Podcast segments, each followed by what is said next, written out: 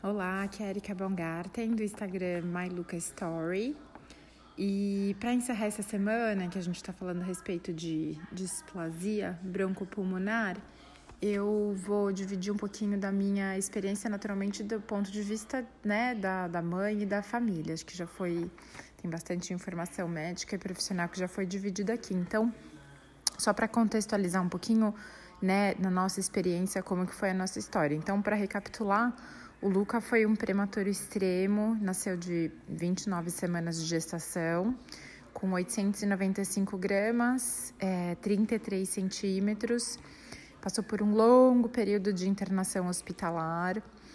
Ele hum, fez a traqueostomia com 4 meses de idade, fez gastrostomia com 8 meses de idade, é, recebeu alta para ir para casa com, depois de 14 meses, né, desde o nascimento dele. Então, a gente teve uma internação bem longa, de mais de um ano, e foi para casa é, com tráqueo, gastro, oxigênio e ventilação mecânica.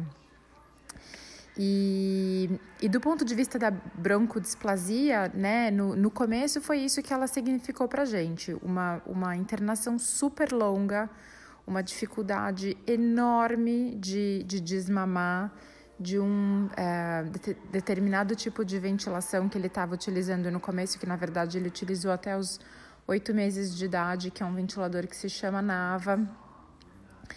É, e uma dificuldade enorme de poder adaptar num, num ventilador de porte doméstico, né, que não fosse de porte hospitalar. Então, no começo, esses foram ah, as principais dificuldades, mas tem uma segunda fase super importante, que é a partir do momento que a criança está em casa, né? Porque a nossa casa, por mais que ela seja limpa e cuidada, ela não é nada comparada a um ambiente hospitalar. Então, assim, muito do que a gente está vivendo hoje, desses cuidados com higiene, limpeza, proteção e contaminação, né, em função do, do momento de, de, de pandemia mundial e de Covid, é, a gente já teve que ter em casa logo que o Luca foi para casa. Então, exemplos: é, todos os sapatos deixados fora de casa. É, troca de roupa, todo o time das enfermeiras que, que nos ajudavam, né? Elas usavam a roupa delas, né, normal, chegava em casa, trocava de roupa para colocar roupa de trabalho. Eu tinha os aventais delas que ficavam em casa e a gente mesmo lavava em casa. É, higiene absurda das mãos é, com água e sabão, álcool gel espalhado pela casa inteira é, máscara, né? Era uma, é era uma época em que eu, particularmente, estava muito vulnerável do ponto de vista de saúde, ficava é, muito resfriada semana sim, semana não, então eu usava máscara, máscara já fazia parte do nosso dia a dia desde aquela época.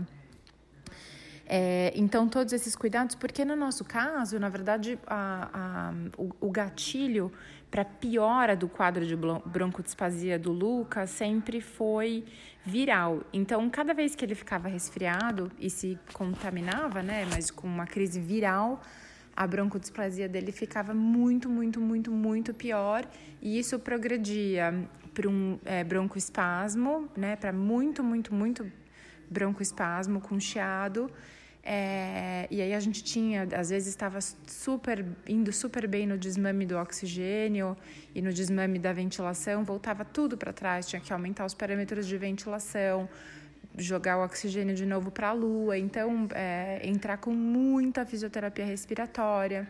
Então, assim, por mais que a gente tomava todo, todo, tomasse todos esses cuidados, essas coisas ainda aconteciam. É, e né, passado um pouco dessa fase mais, mais aguda e mais, e mais grave, né, depois dos três, quatro, cinco anos dele, acho que o quadro melhorou bastante. É, ele continuou tendo alguns quadros é, agudos, assim, mas novamente sempre virais. Graças a Deus ele nunca teve nenhuma alergia, nenhuma coisa muito grave que engatilhava a broncodisplasia. Mas hoje, com seis anos, ele segue broncodisplásico. Tem raio-x do pulmão que mostra uma melhoria naturalmente com o que era né, há 4, 5 anos atrás, mas que ainda mostra um pulmãozinho bastante é, lesionado e bastante machucado. E como é que a gente é, segue hoje? Né? Com 6 anos ele ainda faz um tratamento com corticoide inalatório, então toma dois puffs de manhã, dois puffs à noite.